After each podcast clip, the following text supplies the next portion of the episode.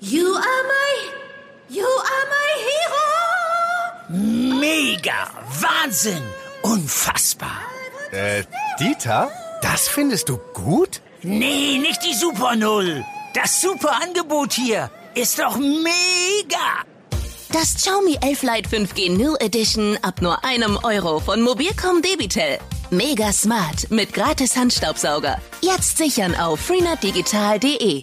Wer vor drei Monaten da war und das gesehen hat, wie es da aussah, der hätte nicht geglaubt, dass sich das irgendwie äh, zum Besseren entwickeln kann, aber hat es. Das klingt immer so zynisch, aber es hat es wahrscheinlich gebraucht. Man kann nur hoffen, dass diese Bilder noch lange nachwirken. 100 Tage nach der Hochwasserkatastrophe in NRW. Wir sprechen mit unserem Reporter, der im Krisengebiet dabei war und Betroffene jetzt wieder besucht hat. Und eine Redakteurin berichtet von ihrer großen Recherche zu den Folgen der Katastrophe. Willkommen zu dieser Sonderfolge. Ich bin Florian Pustlauk. Hi. Rheinische Post Aufwacher. News aus NRW und dem Rest der Welt. Heute also eine etwas andere Folge, monothematisch ein bisschen länger, aber auch das gehört zum Aufwacher dazu. Ich hoffe, es gefällt euch. Dann folgt uns doch auch gerne in eurer Podcast-App, kostenlos abonnieren. Ihr verpasst keine Folge und auch wir freuen uns im Team darüber. 100 Tage ist es also genau her, da kam das Wasser für viele überraschend und zerstörte Häuser, Stadtteile, ganze Existenzen in Nordrhein-Westfalen und auch Rheinland-Pfalz. Alleine hier in NRW starben dabei 48 Menschen. Die ganz große mediale Aufmerksamkeit, die ist mittlerweile zurückgegangen. Für die Menschen in den überfluteten Gebieten ist die Flut aber weiter jeden Tag präsent. Einige mussten ihre Häuser dauerhaft verlassen, andere arbeiten rund um die Uhr weiter am Wiederaufbau. Und wir wollen heute nochmal in die Flutgebiete schauen. Mein Aufwacherkollege Mario Büscher hat dazu mit NRW-Chefreporter Christian Schwertfeger über die Auswirkungen der Flut und die Lage der Menschen vor Ort gesprochen. Es waren unglaubliche Szenen damals. Autos und Lkw wurden von den Wassermassen mitgerissen, ganze Häuser von der aufbrechenden Erde regelrecht verschlungen. Christian Schwertfeger, du warst von Anfang an vor Ort, hast Familien getroffen, mit Helfern geredet. Jetzt bist du nochmal dorthin zurückgekehrt, hast mit den Menschen gesprochen, wie sie die Nacht im Juli erlebt haben, aber auch, wie es ihnen heute geht. Einige Monate nach der Flut warst du unter anderem in Maischoss, einem Ort in Rheinland-Pfalz, und hast Waltraud Schütze getroffen. Die kanntest du schon von einem ersten Besuch kurz nach der Flut. Was hat sich seitdem verändert? Wie ist die Situation aktuell? Also in Maischoss, das ist ja ein äh, kleiner, ist ja eine kleine Ortschaft im Ahrtal. Dort sieht es immer noch sehr, sehr schlimm aus. Auch äh, wenn äh, das, äh, ich sage jetzt einfach mal, das Dorf nicht mehr als Krisengebiet eingestuft wird, äh, sieht es doch so aus wie ein Krisengebiet. Äh, die Straßen dort sind gesäumt von äh, Ruinen, von äh, Schuttbergen und äh, von zerstörten Häusern, äh, die noch abgerissen werden müssen. Die Bundeswehr ist allerdings äh, dort äh, verschwunden. Sie hat ja anfangs äh, dort geholfen. Die sieht man nicht mehr auf den äh, Straßen.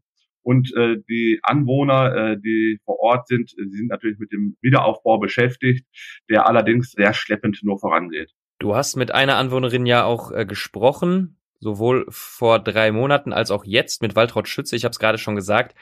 Wie ist denn Ihre Situation? Was macht sie denn gerade? Also sie ist dabei, ihr Haus äh, wieder aufzubauen. Äh, man muss sagen, sie hat äh, mehrere Häuser, äh, die betroffen sind. Das Wasser stand dort äh, bis in die zweite Etage. Und wer vor drei Monaten da war und das gesehen hat, wie es da aussah, äh, der hätte nicht geglaubt, dass sich das irgendwie zum Besseren entwickeln kann, aber hat es deutlich. Damals gab es einen riesen Schutberg, aber sowas hatte ich persönlich auch noch nicht gesehen. Also auch in anderen äh, Orten im Flutgebieten nicht, in denen ich war. Der erstreckte sich über 150 Meter und einer Breite von vielleicht auch nochmal 100 Metern und äh, mehrere Meter hoch. Und äh, dieser Schuttberg auf dem Grundstück der Familie Schütze, äh, der ist äh, abgetragen worden. Äh, das hat mehrere Wochen gedauert, äh, knapp zwei Monate sogar. Äh, das wurde gemacht mit Fahrzeugen der Bundeswehr, mit speziellen Bergepanzern, also äh, richtig massives Gerät, dass man überhaupt, dass die Familie überhaupt zu ihren Häusern äh, konnte, um dort dann halt äh, zur eigentlichen Arbeit überzugehen. Und die Familie Schütze, die hat, was soll ich sagen, jetzt das Glück, wir haben äh, Handwerker, ähm, die fehlen halt vielerorts, aber die Familie hat Handwerker organisieren können, die jetzt mit dem Wiederaufbau des Hauses beschäftigt sind. Frau Schütze wird es auf jeden Fall, äh, sagte mir, dass es auf jeden Fall nicht mehr so sein wird wie früher. Ich glaube, wir, wir werden dieses kleine Mühlenfeld, werden wir wieder bevölkern, aber ob der Ort nochmal so wird da unten die Straße, Ja. die wird ja komplett, also auf der Ja. A-Seite, alle Häuser werden ja da abgerissen. Ah, ne? ja. Auch eine Nachbarin von Waltraud Schütze äh, wird nicht mehr zurückkehren in ihr Haus. Dass sie nicht zurückkehren könnten, damit rechneten auch Waltraud Groten und ihr Mann. Das ist ein anderes Ehepaar als vorher. Beide Frauen heißen Waltraud. Ihr selbstgebautes Haus steht in Blessem in NRW. In dem Ort, der durch die Abbruchkante und durch den riesigen Krater dahinter tragische Berühmtheit erlangt hat. Die wurde fast so zu einem Sinnbild der Katastrophe. Christian, du hast die Grotens unweit davon besucht. Was haben sie dir über die letzten Monate erzählt? Die letzten Monate war für die Kronen sehr, sehr anstrengend. Kann man sich vorstellen. Ihr Haus steht äh, unmittelbar an der früheren Abbruchkante. Also das ist das letzte Haus, was stehen geblieben ist. Das sind nach und nach in den Tagen äh, nach, äh, der Bild, nach der Bildung des Kraters immer wieder Häuser eingestürzt bis zum Haus der Grotens. Und ähm, wir konnten erst dreieinhalb Wochen nach der Katastrophe äh, zurück in ihr Haus. Zurück in ihr Haus heißt in dem Fall nicht äh, dort wohnen, sondern einfach mal gucken, ob das Haus standsicher ist. Hat einen Geologen dabei, einen Statiker dabei, äh, die das Haus geprüft haben auf Herz und Nieren und dann äh, letztendlich die Standfestigkeit attestiert haben. Also es ist äh, auch ein älteres Ehepaar. Das Haus hat ihr Mann, also hat Herr Grote, vor 52 Jahren selbst gebaut. Also sehr, sehr viele Erinnerungen und Emotionen äh, äh, sind mit diesem Haus verbunden für diese Familie. Und äh, noch äh, können sie nicht zurück. Trotzdem ja aber schon mal gute Nachrichten, dass zumindest das Haus stehen bleiben kann. Wie hat das Ehepaar denn die Katastrophe vor drei Monaten in diesem Haus miterlebt? Also es legte sich am Vorabend, äh, so haben die beiden mir das berichtet, äh, eine trügerische Ruhe über Blessem, diesen Ortsteil in Erftstadt. Das, äh, das Hochwasser war zwar da, aber es schien nicht mehr zu steigen. Es gab auch keine Durchsagen, keine Warnungen, äh, sagte Frau Grote mir, so dass sie das Ehepaar sich beruhigt hat schlafen legen können und hat eigentlich gedacht, äh, das Schlimmste sei überstanden. Nur nachts oder besser gesagt am frühen Morgen gegen Viertel, gegen Viertel vor fünf ähm, wird der Ehemann wach und guckt aus dem Fenster und dann sieht er halt enorme Wassermassen, die Häuser, Nachbarhäuser weggerissen haben und noch gerade wegreißen. Ähm, das schildert äh, Waltraud Grote auch hier in diesem O-Ton. Und er geht nach hinten und guckt raus. Im Moment kam ja nichts. Komm mal schnell, der ist sprachlos. Geh alles weg, alles weg. Die Häuser da alle, vier Stück. Die beiden wurden also überrascht. Wir wussten ja auch gar nichts. Wir sind ja nicht evakuiert worden, nicht gewarnt worden. Stellen Sie sich mal vor, da sitzen wir hier. Wir konnten ja, unten drin liegen, ne? Dazu kam es zum Glück nicht. Die Familie konnte dann, äh, war eine, die beiden waren dann eine der letzten oder ich glaube sogar die letzten, die äh, dann mit dem Hubschrauber äh, gerettet werden konnten. Das Ehepaar wurde also ausgeflogen mit einem Helikopter, in Sicherheit gebracht und seitdem leben sie auch nicht mehr in ihrem Haus, sondern in der Nähe bei Bekannten. Ein großes Thema nach der Flut war die Hilfsbereitschaft, die Solidarität in der Bevölkerung. Menschen aus ganz NRW, eigentlich aus ganz Deutschland kamen in die Flutgebiete, um zu helfen. Lenken wir den Blick nochmal auf heute. Erleben die Betroffenen diese Solidarität weiter, auch ohne große mediale Aufmerksamkeit, die ja in den letzten Monaten auf jeden Fall zurückgegangen ist?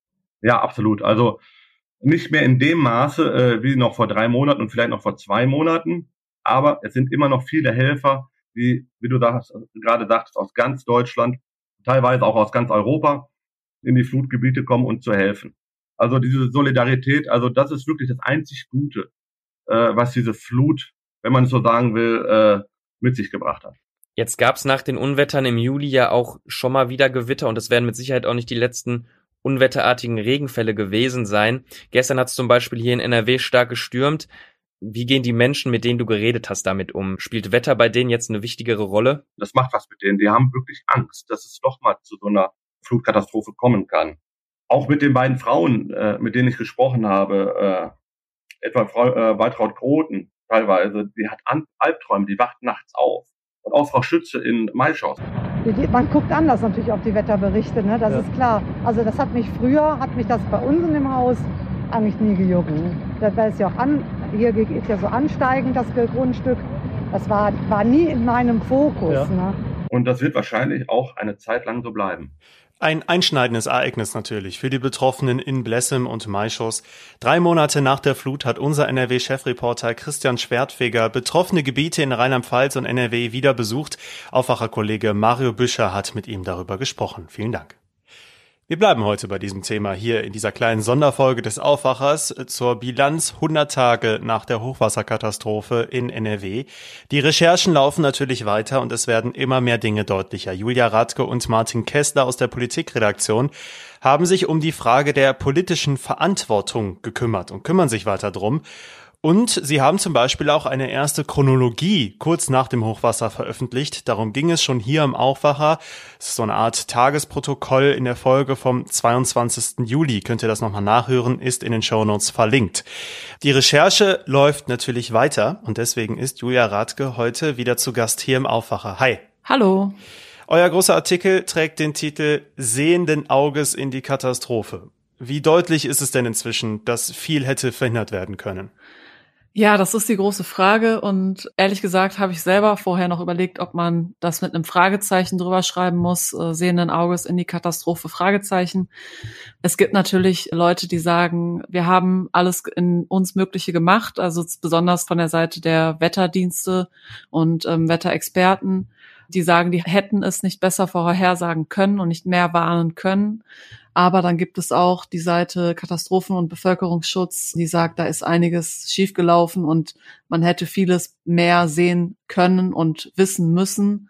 Und dann wäre es zumindest in Teilen etwas milder abgelaufen, das Ganze. Also es gibt für beides äh, Argumente, aber es hat sich so ein bisschen rauskristallisiert, an bestimmten Stellen hätte man mehr wissen können, tatsächlich, ja.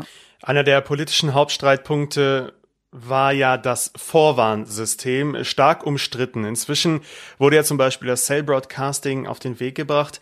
Wie groß waren da die Versäumnisse in der Politik? Was kann man inzwischen sagen? Ja, das ist, glaube ich, ein Thema für sich, was auch noch nicht so bis zuletzt geklärt ist, dieses Thema Warn, SMS, Warnsysteme und so weiter. Aber das ist nach unseren Recherchen gar nicht so der Knackpunkt, sondern wie ich gesagt habe, das Wetter die Wettervorhersage war nicht das Problem, sondern dass es keine einheitliche Reaktion darauf gegeben hat. Also es waren gar nicht die Warnungen, die hat es durchaus gegeben, sondern vielmehr ja das Handlungsbewusstsein und das, wie setze ich jetzt die Warnung um, was müssen wir tun und wie können wir uns vernetzen ähm, in den verschiedensten Gebieten, weil das das war ja nicht punktuell leider ein Gebiet, sondern viele, viele, viele Orte über ja, Rheinland-Pfalz und NRW verteilt, die alle auf eigene Faust, sage ich jetzt mal, geguckt haben, wie, wie können wir jetzt reagieren. Und ähm, ja, es kristallisiert sich schon raus, dass da die Handlungsreaktion, also die handelnden Personen vielleicht besser vernetzt werden müssen und ähm, es nicht unbedingt jetzt an den Systemen alles festzumachen ist. Hat sich da denn aus eurer Sicht inzwischen schon was getan, wenn ich jetzt darüber nachdenke, Bundesebene, Länderebene, Kreisebene, Stadtebene, Gemeindeebene. Da waren ja ganz viele unterschiedliche Ebenen an Werk, wie du schon sagst. Da hat jeder für sich geschaut. Ist das wirklich was, was jetzt angegangen wird? Das kann man, glaube ich, jetzt zu dem Zeitpunkt noch gar nicht abschließend beantworten. Also auf oberster Ebene des Innenministeriums hat Herbert Reul ja schon eingeräumt, dass es ein Fehler war, diesen berühmten Krisenstab nicht eingerichtet zu haben, sozusagen das oberste Mittel, was man ähm, ja so hat als Innenminister. Das wurde ja auch jetzt in dem Text nochmal von dem Experten, von dem Katastrophenforscher formuliert. Und zwar, es wurde zu viel moderiert und nicht richtig ähm, geführt. Also es fehlte so die Führung, die klare Struktur ähm, von oben nach unten, von rechts nach links. Also egal, ob man es jetzt streng hierarchisch nimmt oder auch einfach gemeinschaftlich was angegangen wäre. Also wie viele von unten, äh, von unterster Ebene in den Krisenstab auch hätten noch einbezogen werden müssen. Also Fakt ist, da wurde ja an vielen Stellen ein eigenes Süppchen gekocht und das ist man sich schon bewusst, aber wie das angegangen wird, das dauert jetzt echt noch eine Zeit. Das braucht viele Untersuchungen und ähm, es gibt ja auch den Untersuchungsausschuss im Landtag dazu, der das so von ganz oben aufarbeitet und darauf berufen sich auch die unteren Ebenen zurzeit. Welche Lehren wurden denn noch aus der Katastrophe gezogen? Also ich erinnere mich zum Beispiel daran, dass ja viele kleinere Stellen an Bachläufen oder kleineren Gewässern, dass die überhaupt nicht genug analysiert wurden im Vorhinein, also dass da gar nicht klar war, hier könnte Hochwasser drohen. Deswegen gab es da auch teilweise folgenschwere Katastrophen. Ist das jetzt auch was, was angegangen wird? Ja, auf jeden Fall. Also, dass es Wetterextreme gibt oder geben wird, auch weiter in Zukunft, das war ja schon lange klar, das sagen ja auch alle.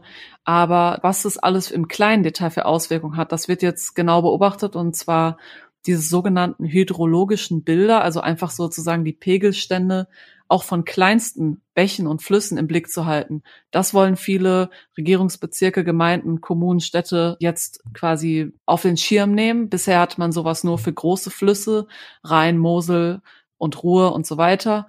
Da will man sich jetzt auch breiter aufstellen. Was zumindest ein Experte noch geraten hat, ein Geologe, mit dem ich gesprochen habe, ist auch den Boden als ja, Beschaffenheit an sich und, und als ja, Faktor für solche Katastrophen mit einzubeziehen, weil es natürlich auch entscheidend ist, wie, wie viel kann ein Boden aufnehmen und woran liegt das und wie kann man das ändern? Also Stichwort mehr Wälder statt Äcker und an bestimmten Stellen vielleicht gar nicht mehr bauen und so weiter. Das wird sich jetzt wahrscheinlich auch ein bisschen noch weiter verschärfen, das Thema. Ja, hat es diese Hochwasserkatastrophe gebraucht, um das Thema Katastrophenschutz bei Unwettern jetzt wirklich anzugehen? Weil passt jetzt irgendwie auch dazu, 100 Tage nach diesem Hochwasser. Weht schon wieder ein schweres Sturmtief über NRW, sorgt teilweise für größere Schäden. Also man sieht, das Thema Unwetter lässt uns nicht los. Ja, leider muss man sagen, das klingt immer so zynisch, aber es hat es wahrscheinlich gebraucht. Viele Experten bitten darum, jetzt endlich den Katastrophenschutz ernst zu nehmen und auch wirklich zu gucken, wie kann ich das auf allen Ebenen besser aufstellen und besser vernetzen und äh, wo muss ich investieren. Also das heißt noch lange nicht das letzte Wort gesprochen und man kann nur hoffen, dass diese Bilder noch lange nachwirken. Jetzt höre ich schon so raus, natürlich ist jetzt schon einige Zeit vergangen. Wir wissen viel mehr äh, seit diesem Hochwasser über die Abläufe, aber vieles wissen wir auch nicht. Ich denke, es braucht noch wirklich viel Zeit und viel Kommunikation mit den Behörden, was auch teilweise zäh ist, bis da mehr Klarheit da ist, oder? Ja, das merkt man auch an der Recherche selbst. Also wir hatten natürlich unmittelbar nach der Katastrophe versucht, so alle Handlungsebenen einmal abzufragen, also auch quasi auf der Ebene der Kommunen und der Bezirksregierung, die ja auch so eine, so eine Schnittstelle ist.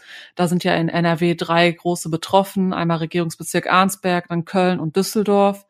Und das war schon nach der Katastrophe natürlich nicht möglich, weil die einfach mit der akuten Lage total ausgelastet oder überlastet waren.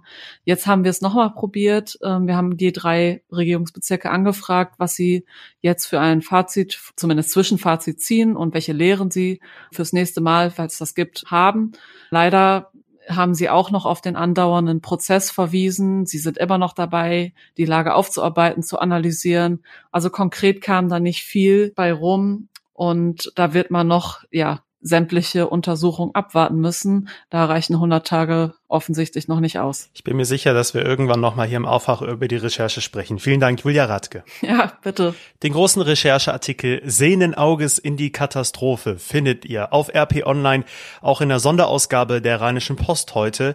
Und natürlich verlinkt in den Shownotes dazu noch viele weitere Artikel und Geschichten rund ums Thema Hochwasser hier in NRW. Und jetzt die Meldungen aus der Landeshauptstadt von meinen Kollegen von Antenne Düsseldorf. Hallo. Hallo, bei uns geht es heute um das Riesenrad am Burgplatz. Das dreht sich jetzt wieder. Dann nehmen wir mal den Gesundheitsreport der DAK unter die Lupe und dann sprechen wir noch über den Corona-Ausbruch bei der DEG. Ab heute dreht sich wieder das Riesenrad am Burgplatz. Aus 55 Metern Höhe können wir den Blick über unsere Stadt genießen. Das beleuchtete Wheel of Vision dreht sich bis zum 9. Januar. Alle Infos von Antenne Düsseldorf Reporter Dennis Grollmann. Die 42 Gondeln sind klimatisiert und beheizt. In Zeiten der Pandemie gelten besondere Regeln. Acht Menschen aus zwei Haushalten dürfen in eine Gondel. Es gelten die Maskenpflicht und die 3G-Regel.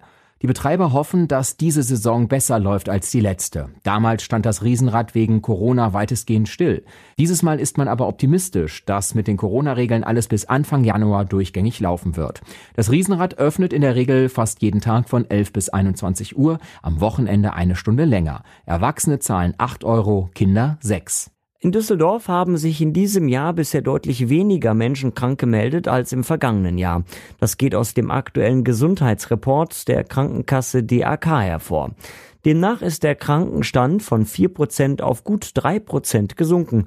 Vor allem in den Monaten Januar bis April sind die Zahlen deutlich zurückgegangen. Dazu Antenne Düsseldorf-Reporter Joachim Bonn. Besonders auffällig ist die Zahl der Atemwegserkrankungen. Hier gab es dieses Jahr nur knapp ein Drittel an Fehltagen im Vergleich zu 2020 und den Jahren davor. Zum Beispiel, weil wir seit der Erkältungszeit Maske tragen und verstärkt im Homeoffice arbeiten. Nach Angaben der DAK tun das bis zu 40 Prozent ihrer Mitglieder. Düsseldorf hat in NRW den niedrigsten Krankenstand. Das bedeutet, dass sich hier zumindest weniger Menschen krank melden. Häufigste Gründe sind psychische Erkrankungen, gefolgt von Muskel- oder Knochenproblemen. Die DEG wird an diesem Wochenende nicht wie geplant aufs Eis gehen, denn dort wurden gleich mehrere Spieler positiv auf Corona getestet. Eine genaue Anzahl nannte der Verein nicht. Laut Pressesprecher Frieda Feldmann seien rund 90 Prozent aller Spieler vollständig gegen Corona geimpft. Jetzt befindet sich das komplette Team, inklusive Betreuer, in Quarantäne, so Feldmann. Nach dem Derby-Triumph bei den Kölner Haien am Dienstag ist am Mittwoch die Mannschaft getestet worden. Dabei ist herausgekommen, dass wir mehrere positive Corona-Fälle im Team haben. Deshalb wurde in Abstimmung mit dem Gesundheitsamt Düsseldorf entschieden, dass das gesamte Team plus die Betreuer plus die Trainer in eine fünftägige Quarantäne gehen und danach wird man weitersehen.